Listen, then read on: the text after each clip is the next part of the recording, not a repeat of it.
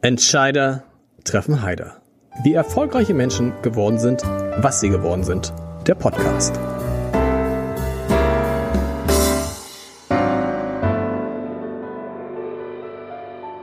Herzlich willkommen. Mein Name ist Lars Heider und wenn Sie sich über Conny schon mal geärgert haben oder gefreut haben, da soll es ja auch Leute geben.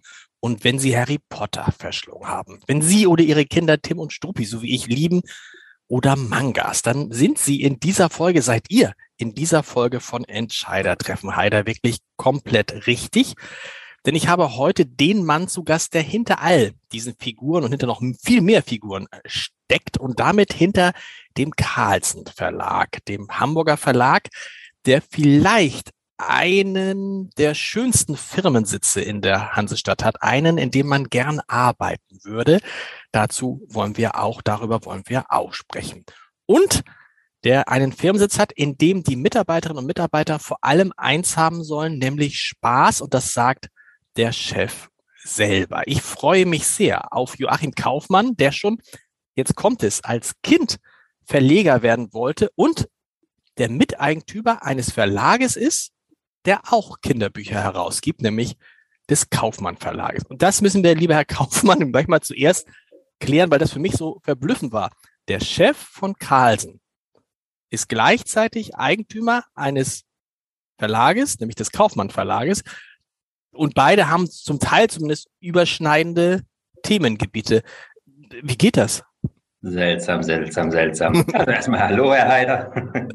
ja, wie geht es? Irgendjemand ähm, muss ja mal auf eine Idee kommen, überhaupt in den Verlag zu kommen. Und dieser irgendjemand war in dem Fall nicht ich, sondern mein Ur-Ur-Urgroßvater im Jahr 1816, der damals in Süddeutschland, in La, im überschaubaren La im Schwarzwald, einen Verlag gegründet hat und ein Druckhaus gegründet hat. Und es hat sich über fünf Generationen so durchgezogen bis zu meinem Vater. Und ich bin quasi in diesem Verlag aufgewachsen ähm, bis ich vier oder fünf Jahre alt war. Und auch später war ich noch ganz, ganz viel bei meinem Vater unten im Verlag. Dann sind wir rausgezogen an den Berg oben. Aber so bin ich mit Büchern groß geworden und die haben mich fasziniert. Und der Beruf von meinem Vater, der war jetzt auch nicht so, dass ich gedacht habe, boah, das ist aber langweilig, was der da macht, sondern es war eigentlich immer schön, da ins Büro zu gehen. Und in den Ferien mit zwölf oder mit 14 habe ich angefangen, dort Pakete zu packen und raus Bücher rauszuschicken. Und so habe ich dann irgendwann ähm, gedacht, ach ja, könnte ich ja eigentlich auch mal probieren. Und da wollte ich ursprünglich in diesem Verlag dann irgendwann mal der Chef werden. So wie jeder, das, ist, das liegt ja so nah, ne? Also einfach, genau. Den, man, und da geht man einmal kurz raus, um woanders so ein bisschen sich ausbilden zu lassen. Das machen ja ganz, ganz viele und kehrt dann wieder zurück. Bei Ihnen ist nur ein Problem, Sie sind auch rausgegangen, aber nicht wieder zurückgekehrt. Genau. Bis jetzt. Warum? Was ist da passiert? Ich habe mein ganzes Leben lang nie in der elterlichen Firma gearbeitet ähm, ja, manchmal spielt das Leben ja nicht genauso, wie man sich das vorstellt. Also ich habe eine Ausbildung gemacht und habe dann ähm, nebenher noch ein bisschen studiert. Dann kam irgendwie ein Job zum anderen und dann war ich noch keine, noch keine 30 und dann hatte ich schon eine ziemlich große Abteilung. Damals bei, also ich war erst bei Herder und dann Christoph Auskerle, ähm, bin dann zu Bertelsmann gegangen, war einige Jahre bei Bertelsmann im Vertrieb und dann bei Ravensburger wurde ich dann Vertriebsleiter Anfang 30 und dann war es schon so, dass ich ähm, relativ viel Verantwortung hatte, relativ viele Freiheiten, relativ gut verdient habe und dass auch La als Standort und die inhaltliche Ausrichtung des Verlages irgendwie nicht so war, dass ich gesagt habe, da muss ich jetzt sofort ähm, zurück.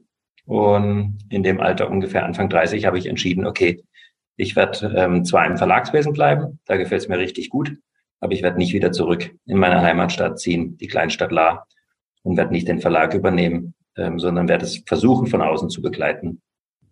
Was haben die Eltern dann gesagt? Also, wenn sie, als sie ihnen gesagt haben, wisst ihr, ich liebe genau diese Branche, aus der ihr kommt. Ich will auch Verleger sein. Aber ich will das für andere Verlage sein und nicht für den eigenen, den es ja nach wie vor gibt. Mhm. Ähm, ich muss sagen, diese Entscheidung, also ich habe vier ältere Geschwister. Mhm. All diese vier älteren Geschwister hätten die Möglichkeit gehabt, in den Verlag zu gehen. Drei davon sind Musiker geworden. Mein Bruder ähm, ist Historiker, arbeitet ähm, in einer politischen Stiftung. Also niemand hatte den Druck, in den Verlag zu gehen. Und so ging es auch mir. Ich hatte nicht den Druck meiner Eltern oder meines Vaters, ähm, unbedingt in den Verlag zu gehen. Der hat sich sehr gefreut, dass ich den Weg eingeschlagen hat, habe, aber für ihn war es auch in Ordnung, dass ich dann irgendwann gesagt habe, okay, ich fühle mich jetzt hier wohl und ich ähm, krieg dort, habe dann ganz andere Möglichkeiten. Ähm, insofern waren meine Eltern da sehr, sehr tolerant, zumal mein Vater, mein Vater war schon 50, als ich geboren wurde. Okay. Insofern war ich ohnehin nicht fertig direkt im Anschluss, als er, als er aus dem Verlag ausgeschieden war. Insofern waren da schon Geschäftsführer da, die den Verlag ähm, fortgeführt haben nach ihm. Und so ging es dann weiter. Und ich wurde nur Gesellschafter und habe ähm, Steuer inzwischen. Lustigerweise ist heute einer der beiden Geschäftsführer, ähm, ist mein erster Ausbilder und auch ein Stück weit Förderer ähm, beim Herder Verlag, der damals Geschäftsführer beim Herder Verlag war. Der leitet inzwischen ähm, den Kaufmann Verlag. Also so schließt sich der Kreis. Und ich bin immer noch in guten Kontakt mit dem Verlag und bin ab und zu dort und wir treffen uns, sitzen zusammen, diskutieren über Sachen und ich glaube, es ist ähm, ganz schön, wenn der Gesellschafter zumindest ein bisschen versteht, was Bücher verlegen eigentlich in der heutigen Welt heißt. Ein bisschen ist ja leicht untertrieben. Sie sind jetzt, Sie verbessern mich, 15 Jahre bei Carlsen. Noch länger? Ein bisschen länger. Länger noch? Seit Anfang 2006 kam ich. Also, also okay, 16 Jahre. gut 16 Jahre. Das ist ja ein eindeutiges Zeichen dafür, dass Sie sich da wohlfühlen. Und offensichtlich ja, zumal, ist es. Wenn Sie mich, ja, wenn Sie mich noch besser kennen würden, dann wüssten Sie, dass es eigentlich überhaupt nicht zu mir passt, so lange bei einem Arbeitgeber. Das wollte ich, genau, das wollte ich jetzt fragen. Das habe ich nämlich vor, auch, dass es eigentlich untypisch ist für Sie. Ja, ähm, absolut untypisch, weil ich ein bisschen ungeduldig bin und ein Getriebener und immer Herausforderungen suche. Ähm, der Grund, weshalb ich immer noch bei Carlsen bin, ist eigentlich relativ einfach. Ich glaube, es gibt, also ich arbeite sehr, sehr gerne in der Buchbranche und ich glaube, es gibt in Deutschland keinen attraktiveren Job ähm, als den Carlsen Verlag zu leiten. Also für mich ist klar, dass ähm, Publikumsverlage, also Verlage, die eher jetzt nicht Schulbuch machen oder Fachbuch, ähm, dass es die spannenderen Verlage sind, für mich persönlich. Ähm, und inzwischen, ehrlicherweise, sind wir, also als ich kam, waren wir 70 Leute ähm, und inzwischen sind wir über 200 und sind auch umsatzmäßig seit dem letzten oder vorletzten Jahr auch der größte Publikumsverlag in ganz Deutschland.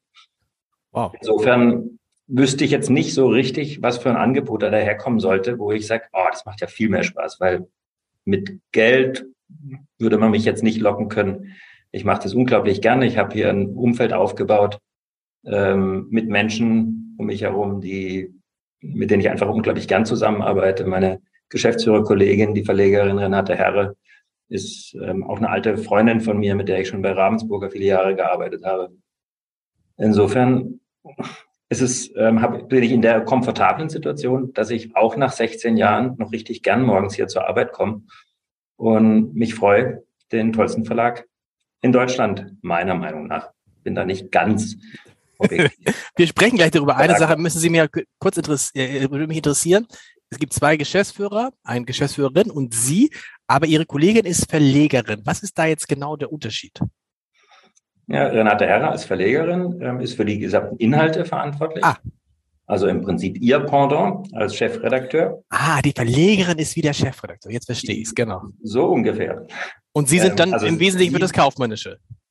Und der ganze Rest, würde ich sagen. Also okay. Kaufmännische klingt so nach ähm, nur Buchhaltung oder Zahlen, also Marketing, Marketing, Vertrieb, ähm, natürlich kaufmännisches Personal, aber was mich viel mehr fasziniert, ist so Unternehmenskultur, Unternehmensentwicklung. Ähm, wie stellen wir uns eigentlich, wie stellen wir uns eigentlich richtig auf, damit kreative Menschen sich hier wohlfühlen? Also sowohl externe kreative Menschen, also unsere Autorinnen, Autoren, Illustratorinnen, Illustratoren, Zeichner, ähm, aber natürlich auch die Mitarbeitenden. Ähm, das beschäftigt uns sehr, weil wir sind in der Kreativindustrie oder in der Industrie, sagt man schon gar nicht gern, das geht einem nur schwer über die Lippen. Aber wir arbeiten in einer Branche, wo einfach ganz, ganz viel Leidenschaft ist. Und dementsprechend ist es uns wichtig, dass die Menschen sich hier, hier wohlfühlen, dass sie hier gerne arbeiten, weil wir auch wirtschaftlich felsenfest davon überzeugt sind, dass wenn die zufrieden sind, wenn sie gerne morgens hierher kommen oder von zu Hause aus gerne für den Verlag arbeiten, dass wir deutlich erfolgreicher sein werden. Das treibt uns seit vielen Jahren, auch in der Strategie. Und da versuchen wir möglichst viel dafür zu machen. Sie haben das, ich habe das am Anfang gesagt, Sie haben das mal gesagt in einem Film, eigentlich geht es ihnen darum, dass die Leute, wenn sie da hinkommen, Spaß haben. Das ist das Wichtigste. Spaß, Spaß, Spaß. Und dann haben sie doch so ein bisschen auch mal ordentlich Partys feiern und so. Das ist ja so ein Satz, den man von vielen Chefs sonst nicht hört, also nicht so oft hört, sondern viele Chefs werden sagen, die Leute sollen hier vor allen Dingen arbeiten, sie sollen hier auch gut bezahlt werden, aber sie sollen hier arbeiten und sie sollen alles geben. Aber das, sie stellen den Spaß so im Vordergrund und sie haben ja schon 2019 begonnen, sich Gedanken zu machen, vor Corona, deshalb betone ich das so, wie können wir eigentlich künftig zusammenarbeiten? Warum? Warum ist für Sie der Spaß so wichtig und was machen Sie, damit die Leute Spaß haben bei der Arbeit? Ich würde, also da ich mich mit dem Thema auch in meinem Privatleben sehr intensiv beschäftigt habe, würde ich statt Spaß noch eher Zufriedenheit sagen. Mhm. Ähm, Spaß klingt irgendwie so nach Tischkicker und nach, ähm, ja, wir lachen alle und, und ähm, ich möchte eigentlich, dass die Menschen zumindest in ihrem Job, ich kann nicht über das gesamte Leben ähm, dort mit, mitwirken, aber dass sie äh, zufrieden sind bei der Arbeit. Und da gehört Spaß, ist natürlich ein wesentlicher Faktor, aber es ist sicher nicht der einzige Faktor, auch wenn sie, wenn sie komplett im, im Flow sind, wie man so schön sagt, also komplett in diesem Fokus, äh, beispielsweise in einem tollen Buch versunken sind, dann haben sie nicht dieses Spaßgefühl, nicht dieses Lachen, sondern ähm, sie haben eine ganz, ganz hohe Befriedigung, eine ganz, ganz hohe Zufriedenheit.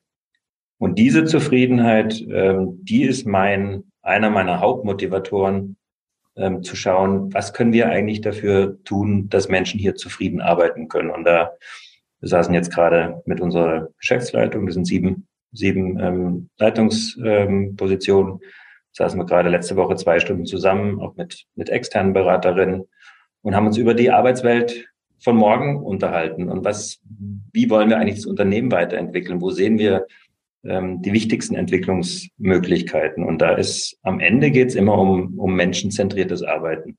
Das ist aber nichts, was jetzt mit New Work irgendwie neu zu uns gekommen ist, sondern das versuchen wir, ich würde mal sagen, mit unterschiedlichem Erfolg, versuchen wir, also schon solange ich da bin, 2012 haben wir das explizit auch nochmal in eine Strategiepapier ähm, niedergeschrieben, dass Menschen hier gerne hinkommen. Und Sie haben dann 2019 sich nochmal überlegt, wie können wir das noch besser machen? Haben ein altes Industriegebäude in Ottensen dazugenommen, also wirklich ein Industriegebäude, mit, wie man sich das vorstellt, mit riesenhohen Decken. Was wurde da früher drin produziert? Keine Bücher, sondern? Ja, da wurden Maschinen gefertigt. Das war eine Dreherei. Firma Holtmann wurden Maschinen ähm, gefertigt. Das ist ein ganzes großes Industrieareal, in dem Carlsen auch schon vorher war. Genau.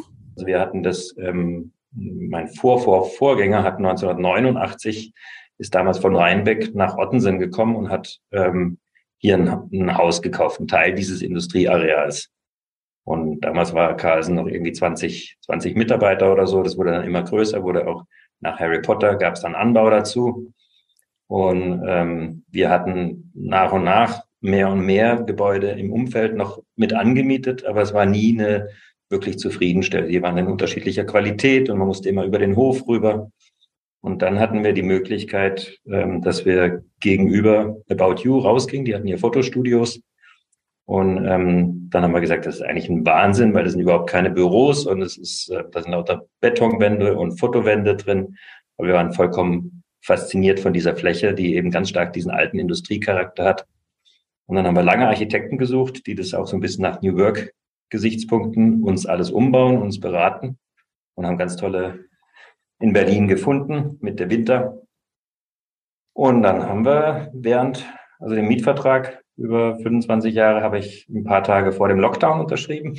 Dann wurde es mir ziemlich schlecht, weil ich überhaupt nicht wusste, was, was macht eigentlich Corona mit der Wirtschaft, was macht das eigentlich mit unserem Verlag. Ähm, dann haben wir aber in Corona, haben wir den ganzen Umbau gemacht, eineinhalb Jahre. Und inzwischen, finde ich, haben wir ganz, ganz tolle neue Büros, zusätzliche Büros und haben dann hinterher auch unser eigenes Haus nochmal komplett umgebaut, weil das einfach abgefallen ist.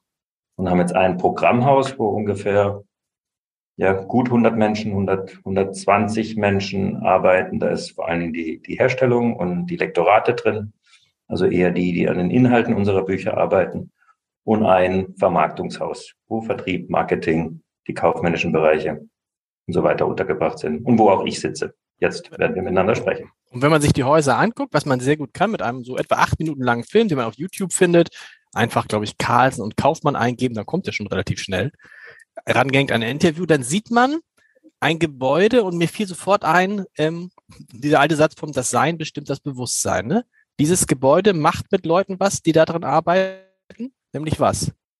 Mhm. Die Architekten hatten in ihrem Pitch-Präsentation einen Satz, den ich jetzt nicht ganz genau wörtlich zitieren kann, von Churchill, dass wir die Gebäude prägen. Zuerst prägen wir die Gebäude, aber dann prägen die Gebäude uns. Mhm. Und den finde ich sehr, der hat mich sehr fasziniert und ich, ich hoffe, dass der, oder ich merke an mir selber, dass es auch ein Stück weit so ist. Ähm, ich, ähm, dieses, diese, diese Hallen, diese, diese, diese Offenheit, diese Transparenz, wir haben überall ähm, Glaswände ähm, eingezogen. Es gibt quasi hier drüben in dem Doc 20 nennen wir es, gibt es eigentlich keinen einzigen Arbeitsplatz, wo man so ganz in seinem stillen Kämmerchen sitzt im Einzelbüro, sondern meistens sind es Viererbüros oder wir haben auch ganz große, ganz große Flächen ähm, und schaffen eher Rückzugsmöglichkeiten für die, für die konzentrierte Arbeit. Bei den, den Elektoraten sieht es teilweise ein bisschen anders aus. Wir haben Stillarbeitsflächen. Ähm, wir haben Flächen, in, auf denen wir Yoga machen können oder wo sich der Carlsen-Chor trifft. Ähm, Rückenschule, die läuft im Moment, glaube ich, immer noch über Bildschirm, weil so viele im Homeoffice sind. Aber wir haben ganz, ganz viele Möglichkeiten, auch jetzt hier in dem Gebäude, neue Angebote zu schaffen. Weil ich glaube sehr an das Büro, auch in Zukunft, auch nach Corona, auch wenn Homeoffice eine gute Erweiterung ist, die wir auch schon vor Corona hatten und ausbauen wollten. Aber ich glaube schon, dass Kreativität auch im Treffen von Menschen entsteht. Und, und auch äh, beeinflusst wird dann, wo man sich trifft. Ne? Es gab ja früher immer die, die, die alte die alte Geschichte der Werber, die dann in Räumen saßen, die komplett weiß waren, weil dann sozusagen mhm. nichts ablenken konnte.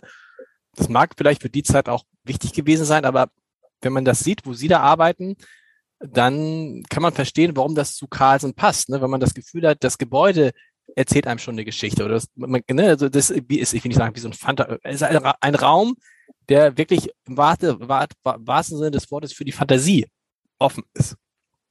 Ist, ja. spielt, das, spielt, das, ist das so ein, spielt das eine Rolle? Also ähm, spielt es eine Rolle. Ich glaube, dass durchaus, dass durchaus diese Räume auch was mit den Menschen machen. Ob ich, ich tue mir schwer zu sagen, jetzt, wenn in diesen Räumen machen wir ganz andere Bücher. Mhm. Ähm, so einfach sind die Ableitungen nicht. Ähm, ich würde auch nicht sagen, dass man plötzlich hier viel mehr Fantasie hat. Wir hatten vorher eigentlich auch ganz schöne Büros. Ist ja nicht so, dass alles ganz, ganz schlecht war. Ähm, und Homeoffice ist auch eine Erweiterung und eine eindeutig positive Erweiterung, aber manchmal auch eine negative Erweiterung. Also deshalb tue ich mir immer schwer mit solchen Schwarz-Weiß-Bildern. Wie handhaben Sie das denn mit Homeoffice? Gibt es da irgendwelche Vorgaben des Verlages? Ja, wir bitten jetzt seit, seit relativ kurzer Zeit, seit Juni, ähm, bitten wir, dass ungefähr 50 Prozent der Arbeitszeit hier okay. in den Räumen bei Carlsen stattfindet. Und ähm, kommen die Leute gern? Homeoffice ähm, kann jeder machen. Ähm, hm. Also er sollte ungefähr 50 ähm, Prozent da sein. Kommen die Leute gern zurück? Will, ist natürlich genauso gut. Unterschiedlich. Es gibt nicht die Leute, wenn Sie 200, 200 Menschen oder mehr als 200 Menschen beschäftigen, gibt es nicht den Menschen und den Carlsen-Mitarbeiter oder die Carlsen-Mitarbeiterin. Ähm, da gibt es Menschen, die fühlen sich sehr, sehr wohl zu Hause. Die haben da vielleicht auch ein eigenes Büro. Die sagen, ähm, sie haben eineinhalb Stunden Anfahrt. Ähm, die möchten sie sich gerne sparen. Alles absolut nachvollziehbare Gründe. Es gibt Menschen, die eher Energie aus Kontakt mit anderen bekommen. Es gibt introvertiertere Menschen, die eigentlich ganz gern für sich sind und die viel lieber in der Arbeit versinken. Insofern gibt es nicht die Kasen. Es gibt sehr, sehr viele Menschen, auch während Corona, die gerne hierher kamen und eigentlich darum gekämpft haben, dass wir sie nicht, nicht aussperren, sozusagen. Ähm, und es gibt andere, die finden das gar nicht so attraktiv, dass jetzt ähm, die Hälfte ihrer Arbeitszeit eigentlich auch wieder hier ins Büro kommen sollen. Ähm, was wir schaffen wollen, ist eigentlich weniger über Zwänge, die Leute wieder hierher zu bewegen, sondern über Angebote, über ähm, Erfahrungen, positive Erfahrungen, über Austausch, dass Menschen wieder das als einen zusätzlichen Ort sehen, an den sie gerne kommen und der andere Qualitäten hat als das Homeoffice. Was ja von der reinen Arbeitseffizienz super funktioniert im Verlagswesen. Was sind das für Menschen? Sie nennen sie die Karl, nennen sie die Carlsons, ne? Ich nenne sie die Carlsons, ja. ja. Was, sind das, was sind das für Menschen, die da sind? Männer, Frauen, aus welchen Branchen kommen sie? Was, was, was suchen sie? Was ist das für eine Mischung? Das ist eine sehr bunte Mischung. Das finde ich erstmal außerordentlich positiv. Das hat schon mit unserem Programm zu tun, weil wir angefangen von, von den Pappbilderbüchern für die Allerkleinsten über Pixie, ähm, über Conny, also die gesamte Range des Kinderbuchs ähm, bis zu den Jugendbüchern gehen und dann gibt es Manga, das sind die japanischen Comics, was ein sehr, sehr großes und auch sehr, ähm, sehr im Moment sehr wachsendes ähm, Geschäftsfeld für uns ist. Dann haben wir Lappan, was jetzt auch ein Erwachsenenbereich ist, äh, mit Uli Stein oder mit Ralf Rute und vielen anderen ähm, Zeichnern und, und Autoren, Autorinnen. Ähm, und äh, dann haben wir die, alt, die klassischen Comics. Sie haben gerade gesagt, wie gern Sie Tim und Struppi mögen. Sie sind die klassische Alterszielgruppe für Tim und Struppi. Ihr, haben, die, haben die Jungen lesen das nicht mehr, Tim und Struppi? Doch, lesen sie auch noch. Auch noch aber, aber? Es, also die, die Hardcore-Fans im Comic sind in der Regel ähm, 50, 50 plus. Tatsächlich, aber ich, ich sehe das ja. bei meinen Kindern jetzt, die jünger sind, die zum Beispiel auch wieder Tim und Struppi noch nicht, müsste ich ihnen vielleicht mal geben. Aber Lucky Luke, Asterix, das funktioniert mhm. bei denen genauso wie bei mir. Und ich dachte sozusagen, dass diese Comics eigentlich dann immer bei jungen Leuten, bei Kindern funktionieren, dass sie sowas Zeitloses haben. Erfreulicherweise entwickelt sich da, entwickelt sich da ähm, ein neues Interesse auch mhm. an Bildergeschichten. Da war Deutschland nie so stark. Frankreich ist ein viel größeres Thema, Thema oder Belgien. Daher kommen ja auch viele von den bekannten Comicserien. Ähm, aber ja, ähm, es entwickelt sich auch ein Interesse von einer jungen Zielgruppe. Aber Sie hatten gerade noch gefragt, wie die Carlsens sind. Genau, also wer, was sind das, was sind, was sind die vom Beruf sozusagen? Was, was für Menschen brauchen Sie, suchen Sie, beschäftigen Sie? Genau. Also jetzt hatte ich gerade über die Inhalte gesprochen und ob Sie jetzt ein Manga-Redakteur sind oder ob Sie ein ähm, Jugendbuchredakteur sind, der ähm, hochliterarische ähm, Jugendbücher, die vielleicht einen Jugendliteraturpreis gewinnen könnten, ähm, macht und mit Autoren zusammenarbeitet. Da sind einfach, das sind ganz, ganz unterschiedliche Typen von den in den Lektoraten, also die Inhaltsberufe, das sind alles, alle, also alles Akademiker, meistens ähm, Angli äh, Anglizisten oder, oder Germanisten, häufig, ähm, die dann über ein Volontariat in den Buchverlag ähm, gekommen sind. Und in den anderen Bereichen, die ganzen kaufmännischen Abteilungen sind natürlich, äh, die können aus allen, aus allen Berufen kommen. Ähm, Im Vertrieb kommen viele auch ähm, über den Buchhandel. Also die meisten Menschen hier im Haus verbindet schon eine gewisse Liebe zu Büchern. Ich wollte gerade sagen, also wenn man jetzt, wenn man sagt, ich gucke eigentlich am liebsten Filme, ist man bei Carlsen an der falschen Stelle. Nicht unbedingt bei Carlsen am Anfang. Sie haben schon so ein paar, so ein paar Ihrer Titel genannt. Pixie, Conny, Tim und Struppi, Harry Potter. Ähm, da habe ich mir so ist vielleicht eine ketzerische Frage überlegt. Eigentlich brauchen Sie gar keine neuen Sachen, oder? Sie können ganz gut leben von dem, was schon im Bestand ist. Oder würde rein theoretisch gefragt, wenn Sie ein Jahr lang kein neues Produkt rausbringen würden, wird aber Carlsen trotzdem ganz gut überleben mit dem, was Sie von der sogenannten Backlist verkaufen. Nee, es ist ungefähr die Hälfte unserer okay. ist ähm, Backlist und die andere Hälfte sind Neuheiten. In Corona ah, okay. gab es nochmal eine Verschiebung, da waren es mal so 60 Prozent Backlist, aber normalerweise ist ungefähr die Hälfte. Der Aufwand, den wir betreiben, der dreht sich sehr, sehr viel um Neuheiten. Also wir machen über 1000 Neuerscheinungen im Jahr. Wow. Ähm, und ohne die Neuheiten gäbe es ja in Zukunft auch keine Backlist. Also man könnte natürlich irgendwie sagen, okay, wir bluten das Unternehmen aus und dann würden wir noch eine ganze Weile auch eine ganz, ganz gut was verkaufen. Aber irgendwann haben sie ja auch bleiben nur noch Harry Potter und ähm, vielleicht ein paar, paar Pixie-Serien übrig. Ähm, der Markt lebt schon sehr, sehr stark auch von, von neuen Impulsen. Ehrlicherweise ist es ein Stück weit auch der Mechanismus auch des Handels, dass auch der Handel immer wieder neue Sachen seinen Kunden präsentieren will. Ich glaube, für ein Kind gibt es keine alten Kinderbücher. Also ein, Astrid Lindgren hat heute dieselbe Faszination wie vor 30 Jahren oder vor, vor 45 Jahren, als ich Kind war. Ähm, also insofern ist es immer neu. Für das Kind ist es immer neu. Aber nur solche Klassiker wäre, glaube ich, schon auch eine ziemlich arme Kulturlandschaft. Sie können ja auch nicht sagen, morgen machen wir keine neuen Theaterstücke mehr, weil es gibt ja genügend Theaterstücke, genau. die aufgeführt werden können. Aber schön ist ja trotzdem, das wollte ich damit ja sagen, wenn man dann so erfolgreiche Titel im Hintergrund hat, es ist ja schon mal schön, dass es da welche gibt, die funktionieren um die man sich wahrscheinlich dann auch bei Weitem nicht mehr so kümmern muss wie um Neuerscheinungen. Ne? Also man muss sie schon ja. pflegen, aber 1000 Neuerscheinungen, das ist ja sowieso so ein Phänomen im Buchhandel. Sie verbessern mich. Ich glaube, es gibt jedes Jahr in Deutschland 80.000 neu erscheinende Bücher. 1000 Neuerscheinungen. Wie viel davon, mit wie viel davon sind Sie so zufrieden, dass Sie sagen, wow, die haben jetzt wirklich unsere Erwartungen erfüllt oder übererfüllt von diesen 1000? Ist es eine wirtschaftliche oder eine inhaltliche Frage? Vielleicht sowohl als auch. Vielleicht sagen Sie aber inhaltlich alle 1000, das wäre toll. Weil wirtschaftlich ist es dann also, anders. Ich lese nicht alle 1000 Bücher, ich lese dafür nur einen Bruchteil. Insofern kann ich persönlich diese Frage nicht beantworten und ehrlicherweise niemand hier im Verlag mhm. kann diese Frage beantworten. Ähm, wichtig ist, dass, dass die Autorinnen, Autoren und die Zeichner und Zeichnerinnen von den Büchern zufrieden sind mit dem, mit dem Ergebnis des Buches. Und es ist bei jedem Buch, ist es ein, ist es eine harte Arbeit auf beiden Seiten. Ähm, oder wenn Übersetzer, Übersetzerinnen noch mit involviert sind. Ähm, also wir versuchen, dass jedes Buch in seinem jeweiligen Bereich ähm, auch wirklich ein richtig gutes Ergebnis ist. Da ist niemandem egal, was aus dem Buch wird. Weder wirtschaftlich noch inhaltlich. Ähm, dass wir mit jedem Buch Geld verdienen, das ist ganz sicher nicht der Fall. Und das ist für uns bei vielen Büchern auch mehr oder weniger eingeplant. Also wir machen eine ganze mhm. Menge Bücher, bei denen wir wissen, gut, mit denen werden wir kein Geld verdienen. Aber wir glauben. Und warum machen Sie dann? Genau, warum machen Sie das? Ja, wir, wir glauben, ähm, dass es bestimmte Inhalte gibt, die Kinder, beispielsweise Kinder, das betrifft auch Bücher für Erwachsene, Graphic Novel oder andere, dass Inhalte gibt, die veröffentlicht werden sollten ähm, die ein Anrecht haben auf, auf eine ähm, Veröffentlichung und dass es, dass es spannende Kinderbücher gibt, die oder Geschichten zu erzählen gibt, auch Geschichten über Migration, ähm, die auch die Gesellschaft prägen. Also Lesen und Bücher prägen unsere Gesellschaft. Und ich glaube, wir haben als Verlag auch eine gewisse gesellschaftliche Verantwortung.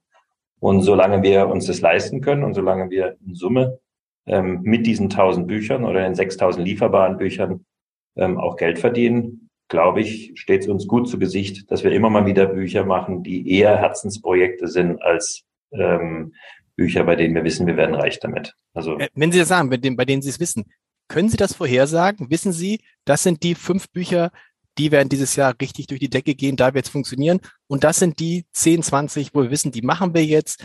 Aber das wird vielleicht ein schöner Erfolg werden, inhaltlich, und vielleicht gibt es auch einen Preis dafür, aber da werden wir nicht viel verkaufen. Kann man das vorher sagen? Also ich fange mal mit dem zweiten an. Die 10, 20 Bücher, und das werden eher mehr sein als mhm. 10, 20, die wir machen, obwohl wir wissen, dass sie ähm, wahrscheinlich nicht besonders wirtschaftlich erfolgreich sein werden, die sind relativ einfach zu identifizieren. Da kann man sich mal vertun, das kann ja auch mal sein. Es ist ja beispielsweise, wenn Sie einen neuen, jungen Autor haben, der schreibt sein erstes Buch. Kann sein, dass das erste Buch noch nicht der Durchbruch ist, aber das Lektorat glaubt fest an den Autor. Der schreibt ein zweites Buch, das funktioniert auch noch nicht so richtig. Das dritte Buch funktioniert dann schon ganz okay und das vierte wird dann ganz erfolgreich und das fünfte wird er vielleicht ähm, ein ganz großer Star. Solche Geschichten gibt's ja häufig äh, bei Verlagen, zumindest. Und dann funktionieren die ersten vier auch wieder, ne? Dann zieht er sozusagen die ersten genau. Auch wieder. Ähm, aber es ist eher, es ist eher die Ausnahme. Es gibt einige Titel, bei denen wir wissen, okay, die machen wir eher aus Überzeugung als aus wirtschaftlichem Antrieb. Ähm, wir versuchen nicht zu viel Geld mit denen zu verlieren, aber ähm, das ist okay. Was der erste Teil Ihrer Frage, wissen Sie, welche fünf Bücher durch die Decke gehen? Ähm, das wissen wir dann, wenn es irgendwas für ganz klare, also wenn es große Namen sind, ja, die ersten fünf Bücher kann man wahrscheinlich sagen. Also Sie wissen, wenn Jackie Rowling ein neues Kinderbuch schreibt, dass es sich gut verkauft, ähm, können Sie eigentlich sicher davon ausgehen. Oder wenn der nächste Band der Schule der magischen Tiere erscheint, hm wissen Sie auch vorher, ja, davon werden wir über 100.000 Stück verkaufen. Das ist einfach.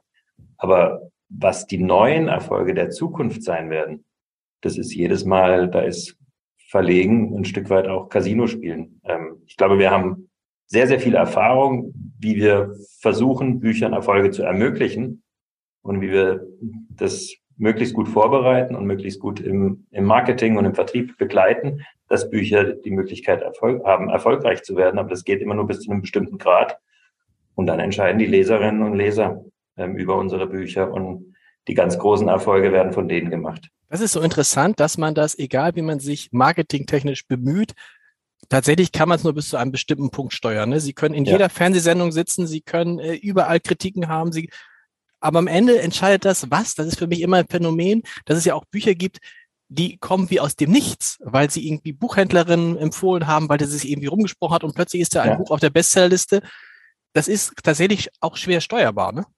Ja.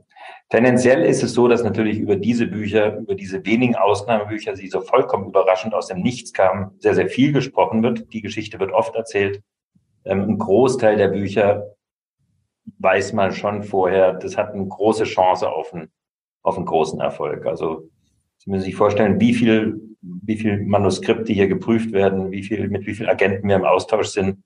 Und die Auswahl von den tausend Büchern ist ja nicht zufällig. Und da ist ein unglaubliches Erfahrungswissen auch von den ganzen Menschen. Wir haben ungefähr 50, 50 Lektorinnen und Lektoren hier im Haus. Und ähm, wenn man mal die Berufserfahrung von den allen zusammenzählt, dann ist es gigantisch. Also ich glaube, da gibt es schon ein ausgeprägtes Bauchgefühl und sehr, sehr häufig liegt man auch richtig. Aber es gibt immer wieder diese Überraschungsfälle, und die kommen dann auch auf die Bestsellerliste. Und manchmal werden sie ganz, ganz große Bestseller, auch Jackie Rowling. Harry, Harry Potter, Potter, ist Harry Potter ist ein Beispiel. Da genau. war Carlsen so ein Verlag, der, Sie verbessern mich da bitte auch wieder, der das Potenzial für Deutschland oder für vielleicht noch sogar für mehr viel früher erkannt hat als andere Verlage und davon mhm. entsprechend auch stark profitiert hat, richtig? Ja, was haben Sie da gesehen, was, was, genau, was andere nicht gesehen haben? Also ich habe da noch nichts gesehen, weil ich noch nicht bei Carlsen war zu dem Zeitpunkt. Das war 1998.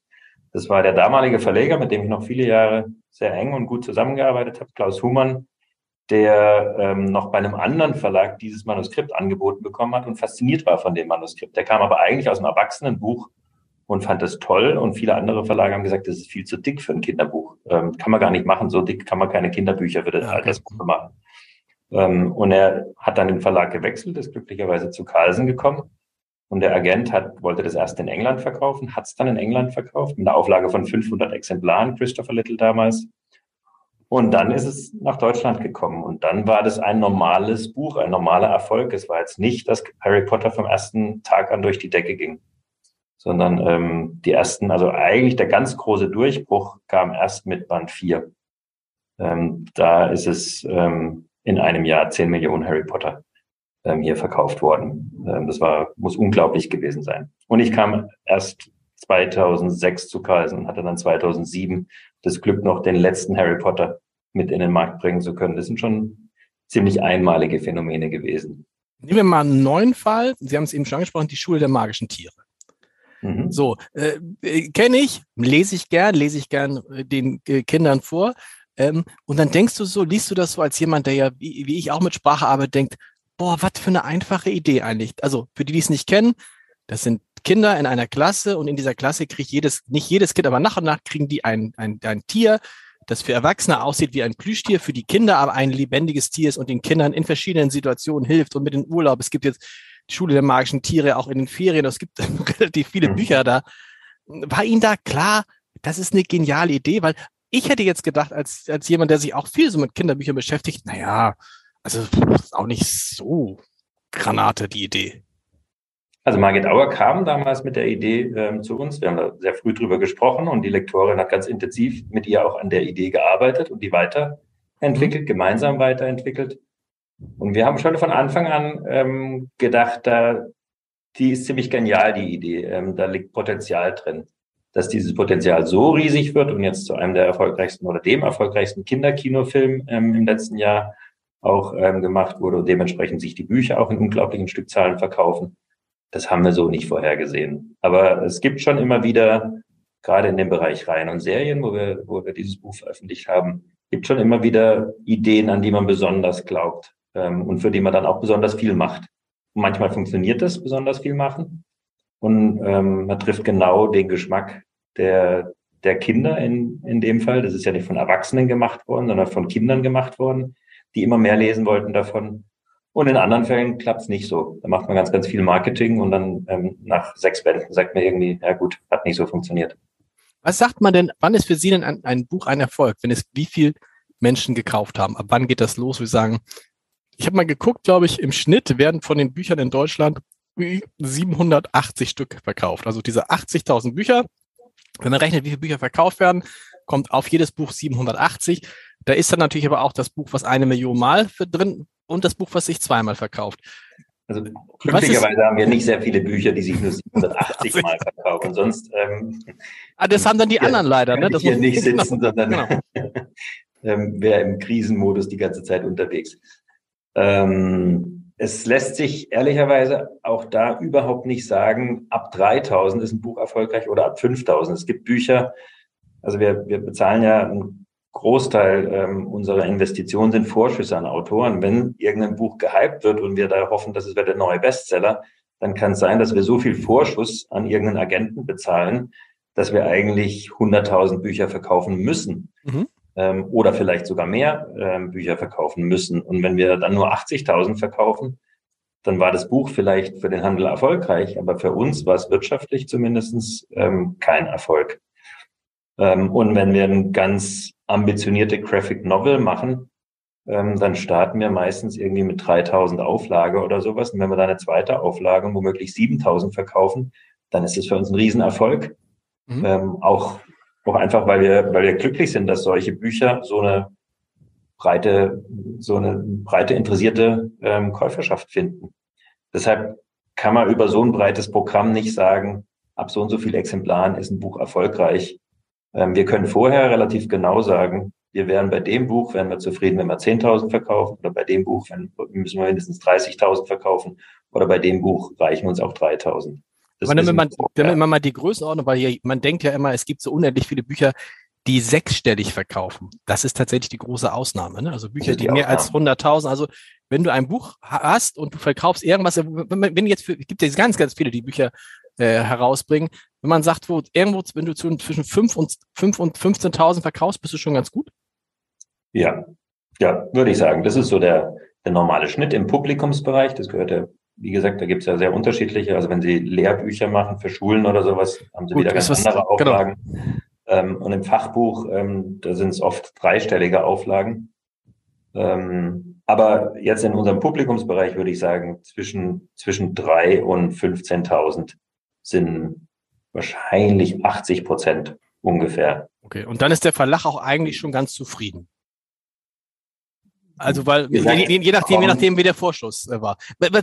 Vorschuss wovon ich ich habe mal ich habe mal ich habe mal drei Bücher geschrieben, äh, drei so Romane geschrieben. Da gab's kann man ich kann es ja mal sagen Vorschüsse so um die 20 bis 25.000 Euro damals. Ist das viel? Ist das wenig? Habe ich mich über den Tisch ziehen lassen? Ist das gut? Für, ich war völlig ja, unbekannt und habe nicht unter meinem Namen geschrieben. Für, einen, für einen eher unbekannten Autor, also als Romanschriftsteller zumindest waren sie wahrscheinlich noch nicht bekannt. Überhaupt nicht. Zum damaligen äh, Zeitpunkt haben sie da gut verhandelt. Ist, okay. ein, ist ein guter Vorschuss.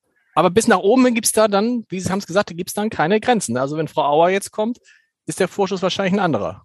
Also ich werde jetzt nicht über Einzelvorschüsse hier von einem größeren Publikum sprechen können. Ähm, aber natürlich gibt's Vorschüsse. Wie gesagt, bei bestimmten Büchern haben sie auch eine sehr, sehr klar, sehr, sehr klare Erwartungshaltung. Also wenn J.K. Rowling ein neues Buch schreibt, dann wissen wir, dieses Buch wird sich hoch sechsstellig, wenn nicht siebenstellig verkaufen.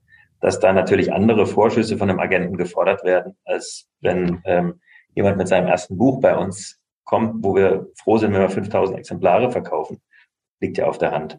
Ist es bei J.K. Rowling zum Beispiel nicht völlig egal, ob die jetzt einen Vorschuss kriegt oder nicht, weil am Ende werden sich ja so viele Bücher verkaufen, dass sie sowieso sehr, sehr gut daran verdient wird. Nämlich irgendwas, was kriegt man zwischen fünf bis zehn Prozent als Autor von so einem Bucherlös, kann man so sagen, in dem, je nachdem, ja. ne, in dem Bereich. Oder in einem Hardcover auch manchmal ein bisschen mehr. Okay. Ähm, ähm, ja, es ist vollkommen egal, aber am Ende, ähm, das ist wie ein Schauspieler, ähm, der Megastar ist, ähm, der kann auch sagen, ich brauche das Geld ja gar nicht mehr.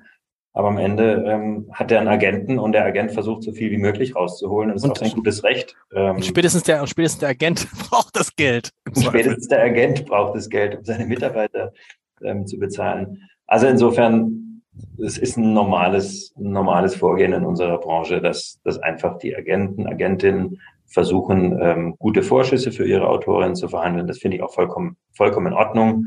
Und dass es da auch einen Wettbewerb unter den Verlagen gibt ähm, um bestimmte Inhalte, ist ja auch vollkommen selbstverständlich. Und ähm, es ist vom System her vielleicht ja auch ganz gut, dass man für bestimmte Bücher ähm, so viel bezahlt, dass man sich auch wirklich Mühe gibt, diese Bücher zum Erfolg zu machen. Das sind wir unseren Autorinnen und Autoren schuldig. Jedes Buch wollen wir bestmöglich vermarkten. Und das ist natürlich bei tausend Büchern, die sie. Gar nicht so einfach, machen, ne? Genau. Gar nicht so einfach. Und manche ähm, fühlen sich da ein bisschen nicht genügend gesehen oder auch das muss man, muss man einfach verstehen. Wie viel von diesen tausend Büchern, die Sie machen, wie viel, bei wie viel entstehen die Ideen bei Ihnen im Haus? Und äh, Sie suchen sich dann jemanden oder ein, einen Mann oder eine Frau, der das Buch machen kann. Wie viel, hm. wie viel Prozent macht das aus? Ich könnte Ihnen ehrlicherweise sagen, ehrlicherweise in Prozent gar nicht genau sagen. Es gibt Programmbereiche, wo quasi 100 Prozent so entstehen. Also okay ich sage jetzt mal, in, in dem ganzen Bereich, in dem unteren Altersbereich ist es eigentlich so, dass die meisten Bücher eher bei uns konzipiert werden. Ähm, da kaufen wir auch fast überhaupt nichts aus dem Ausland ein. In dem Bereich Manga, ähm, da dürfte es bei unter einem Prozent liegen, weil da sind eben die japanischen Lizenzgeber ähm, diejenigen, bei denen wir Lizenzen kaufen für, für japanische Comics.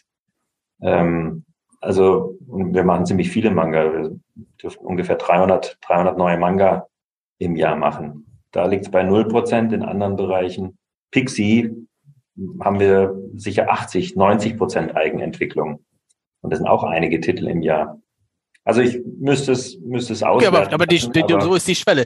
Wo Sie das sagen mit den Mangas. Äh, bin ich da, bin ich einfach zu alt für Mangas oder bin ich einfach nicht Comic-Fan? Ich verstehe das Phänomen nicht. Sie können es mir bestimmt erklären. Das muss ein irrer Erfolg sein. Eine Sache, die an mir komplett vorbeigegangen ist. Woran liegt das?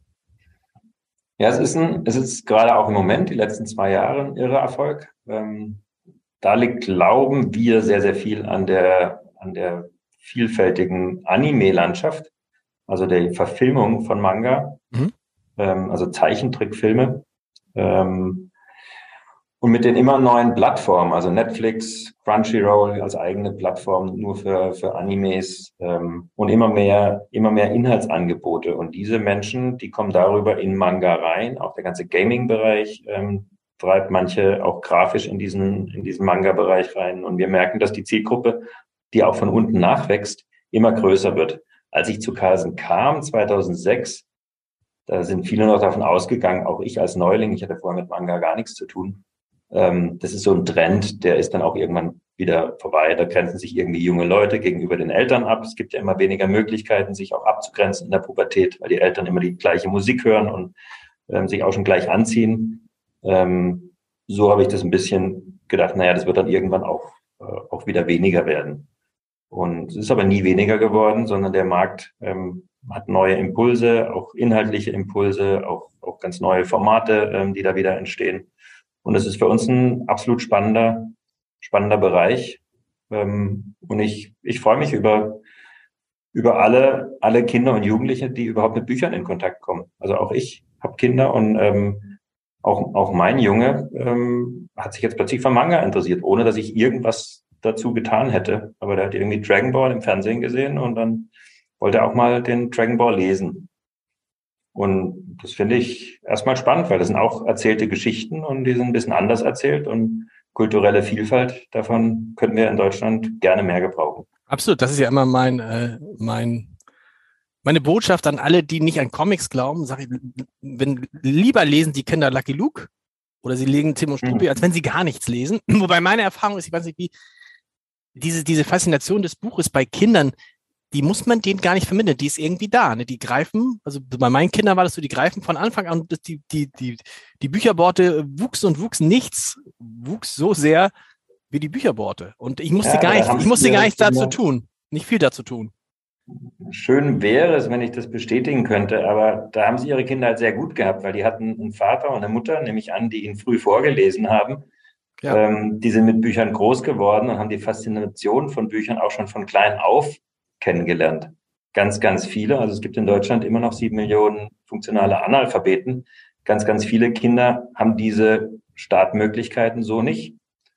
Und insofern ähm, wünschen wir uns natürlich, dass sehr, sehr viele Kinder, wir machen jetzt eine große Aktion mit der Stiftung Lesen zusammen zum Vorlesetag, das einfach, wir verschenken 500.000 Bücher ähm, über die Kindergärten eben auch an Kinder mit Migrationshintergrund, ähm, versuchen auch dann alle gängigen Sprachen da ähm, auch noch online zur Verfügung zu stellen, weil wir einfach fest daran glauben, dass Kinder gerade im frühen Alter also im Vorlesealter, dass sie unbedingt mit Büchern in Kontakt kommen müssten und dass es ihnen ihr ganzes Leben lang hilft. Also nicht nur, also nicht nur, das ist nicht nur ein, ein wirtschaftliches ähm, Streben von uns, dass Menschen lesen, sondern wir glauben auch fest daran, dass es den Kindern in ihrer persönlichen Entwicklung, in ihrer schulischen Leistung später und ihrem Beruf helfen wird, wenn sie früh anfangen zu lesen. Und da war die Kritik meiner Frau an mir immer, wenn ich in der Ecke saß und ein Buch gelesen habe, kannst du jetzt mal mit den Kindern was machen? Und ich habe dann immer gesagt, aber wenn die Kinder sehen, dass der Papa liest, dann mhm. lesen sie vielleicht auch. Es war natürlich eine Ausrede, aber so ein bisschen was ist dran, ne?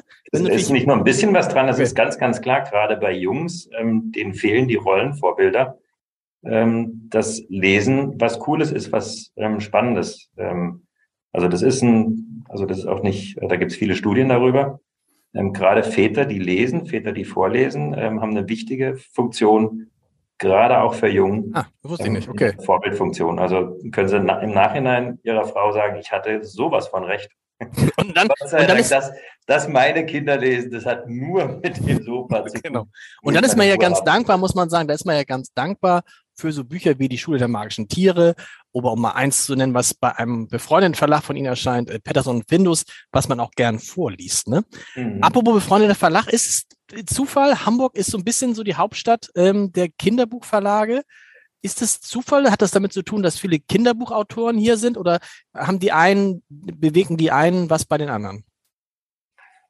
Ich glaube, ursprünglich ist es Zufall. Ähm, es ist so, dass in Hamburg auch ähm, viele Illustratoren und viele Autorinnen und Autoren ähm, sind, aber es ist Zufall, dass ausgerechnet Oettinger und Carlsen, ich meine, Carlsen war ja früher kein großer Kinder- und Jugendbuchverlag. Mhm. Carlsen ist inzwischen der größte Kinder- und Jugendbuchverlag in Deutschland. Aber ähm, als ich als ich 2006 kam, war er, glaube ich, der fünft, also war er an Platz fünf trotz Harry Potter. Mhm. Ähm, also da gibt's ja auch Marktbewegung. Vielleicht ist es ist es kein Zufall, dass sich zumindestens die Verlage hier gut entwickeln, weil es eine attraktive Stadt ist, weil es auch für, für Mitarbeitende ähm, ein attraktiver Standort ist. Ich habe vorher bei Ravensburger gearbeitet. Ähm, Menschen nach Ravensburg zu bekommen, ist sicher schwieriger, wenn sie nicht aus Ravensburg kommen, als Menschen nach Hamburg zu bekommen. Also da, könnt, da könnte, da könnte was, da könnte was dran sein. Ich darf sie nicht, wir sind schon fast am Ende, aber ich darf sie natürlich nicht weglassen mit einer Frage, die natürlich alle, was heißt viele, die Väter und Mütter sind, die dann da sitzen und dann irgendwann sagen die Kinder zu einem, kannst du nicht selbst mal für mich ein Buch schreiben? und jetzt müssen wir mal gucken, äh, für alle, die das interessiert, was sind denn noch so Lücken? Wo sagen Sie, ähm, Neulich sagte mir ein Freund mal überlegt, ein Kinderbuch zu schreiben, fand ich lustig, über Bäume, die plötzlich sich wie Menschen verhalten. Also wie dann die Bäume aus dem Garten plötzlich sagen, ähm, wir gehen jetzt mal in Urlaub. Und dann sind die mhm. Bäume, fliegen alle weg und die Menschen wundern sich, wo sind die Bäume hin? Ja, wieso? Sind doch große Ferien für die Bäume, die kommen mal gleich wieder. Absurde, aber gibt es so, äh, was, was, was, was sind so, wo Sie sagen, da, wenn sich darüber mal jemand Gedanken machen würde, da könnte noch eine spannende Geschichte sein. Bevor ich jetzt einen Tipp gibt, welche, dass, dass äh, man über wandelnde Bäume schreiben müsste und wir dann 2000 Manuskripte bekommen über wandelnde Bäume. Ähm, Stimmt, das, ist, das, ist, das ist gefährlich jetzt, ne? Genau. Das ist total gefährlich. Also wir kriegen im Jahr ungefähr 2.000 bis 3.000 unverlangt eingesandte Manuskripte. Ähm, und die werden alle angeschaut und geprüft. Also da und wie, wie, oft ist, wie oft ist da einer bei? Zwischen 0 und 3. Zwischen 0 und 3? Würde ich sagen, ja. Das heißt, die anderen nicht, kommen alle über eigene Ideen oder über Agenten? Ja, meistens. Wow. Ähm, insofern will ich auch allen Hobbyautorinnen und Autoren sagen, ich empfehle es für den eigenen Spaß zu machen. Und ähm, wenn es dann irgendwie ähm, sich rausstellt, dass es auch noch für, für viel, viel mehr Menschen ähm, relevant sein könnte, dann ist es toll. Und das gibt's natürlich immer wieder. Alle, alle neuen. Null, null bis drei, null, null, bis, null bis drei Mal ja. ist auch was okay. ist, aber ja. aber ähm, ich glaube, in der Regel gibt es nicht so diese Lücke. Man muss so und so eine Geschichte erzählen. Ähm, die Schule der magischen Tiere hätte auch genau mit diesem ähm, Plot hätte ähm, anders erzählt werden können und wäre überhaupt nicht gut angekommen. Da muss ja ganz, ganz viel zusammenkommen bei einem guten Buch. Margit Auer trifft einfach sehr, sehr gut den Ton. Ähm, sie macht auch tolle Veranstaltungen mit den Kindern. Sie geht auf die Kinder zu. Sie geht auf die Kinder ein. Ähm, die Kinder fühlen sich gesehen, die haben alle diesen Wunsch ähm, nach diesem Kuscheltier. Sie möchten auch so einen, so einen Partner haben. Das ist ein wunderbares Beispiel. Ich glaube nicht, man kann sagen, alle, alle Bücher, die so ein Kind, also die diese Idee umgesetzt hätten, wären ähnlich erfolgreich geworden. Und dasselbe mit J.K. Rowling, Bücher über Zauber, über Kinder, die zaubern oder auf eine Zaubererschule gehen, die gab es schon vorher. Deshalb gibt es, glaube ich, nicht so diese Marktlücken, sondern es ist eine Gesamtkomposition und da hilft eine originelle Idee, hilft, hilft ganz sicher. Und manchmal ist es auch einfach nur Glück. Es gibt zwei Bücher, die heißen beide genau gleich, mit 80 Ängsten um die Welt. Das eine Buch erschien zwei Jahre vor dem anderen. Das eine Buch verkaufte sich 2240 Mal, glaube ich, und das andere über 80.000 Mal. Mhm. Auch inhaltlich war es genau dasselbe, also von Menschen, die mit äh, Angst, Ängsten verreisten und so. Manchmal ist es eine Glücksfrage. Letzte Frage an Sie. Ähm, warum gibt es keine Kinderspiegel-Bestsellerliste? Es gibt eine Spiegel-Bestsellerliste. Also doch, gibt's. Gibt es, aber nicht, aber, ja, aber von deinem Spiegel. Von, ah, von deinem, Spiegel. okay, stimmt, dein Spiegel, da gibt's eine Kinder, okay. Ist da das wichtig? Ist das wichtig, wenn da so ein Button drauf ist? Für die Eltern wichtig, für die nee, Kinder ist nicht wahrscheinlich so nicht. In der Belletristik. Ähm, also es ist nicht unwichtig, aber es ist, hat nicht dieselbe Bedeutung wie in der Belletristik, die sehr, sehr stark Bestseller getrieben ist. Also wir haben wesentlich breitere Programme, auch über die unterschiedlichen Altersstufen und die unterschiedlichen Interessen. Ist aber ein schönes, für die es nicht wissen, ein schönes Geschäftsmodell des Spiegel, weil man muss wenn man möchte, diesen Spiegel-Button-Aufkleber haben möchte, aber man möchte, muss einmal auf die Liste kommen, aber da muss man dem Spiegel auch eine Lizenzgebühr bezahlen für jedes Mal, ne? Ja, ist richtig. Das ist eigentlich ein schönes Geschäftsmodell und wir ärgern uns, dass wir selber nicht drauf gekommen sind. Also wir vom Armblatt ärgern uns vielleicht, ich weiß nicht. Lieber Herr Kaufmann, das war äh, großartig. Ich hätte, ich könnte noch stundenlang mit Ihnen sprechen. Ich empfehle allen wirklich einmal, sich den Film anzugucken. Machen Sie manchmal so Führungen durch Ihr Haus für Leute, die das interessiert? Das ist sowas, weil es ist ja wirklich spektakulär also nicht fest angeboten. Wir haben nicht äh, jeden Montag die Montagsführung, aber ähm, selbstverständlich mache ich häufiger mal Führungen für Menschen. Und es gibt äh, Lesungen auch, natürlich dort auch, ne? Ja klar. Genau, es sind auch immer wieder Veranstaltungen bei uns. Ähm, die sind dann direkt bei mir vor dem Büro auf einem schönen Platz, der unterschiedlich umgebaut werden kann, wo Workshops genauso stattfinden wie Lesungen mit 120, mit 120 Menschen. Ähm, also es gibt durchaus Möglichkeiten, den Carlsen Verlag kennenzulernen. Aber ich kann jetzt nicht ähm, sagen, dass ich äh, jeder Mensch anbieten könnte, einmal eine große Verlagsführung zu machen. Aber es gibt beispielsweise auch viele Architekturinteressierte, die inzwischen, wir sind letztes Jahr, hat, ähm, haben die Architekten Best Workplace einen ersten Preis gewonnen ähm, als für die neue Büroausstattung. Also gerade Menschen, die sich mit New Work auseinandersetzen und New Workspaces, ähm, die haben durchaus ein Interesse, ähm, auch wenn sie nicht aus dem Verlagswesen kommen, im Carlsen Verlag. Vielen, vielen Dank. Und ich glaube, liebe Zuhörerinnen und Zuhörer, er hat ein bisschen gezuckt bei diesen Sachen mit den Bäumen, die in Urlaub fahren, ich glaube, da geht was für alle die, die jetzt, die jetzt sich heute noch ranmachen wollen. Vielen, vielen Dank. Sehr gerne.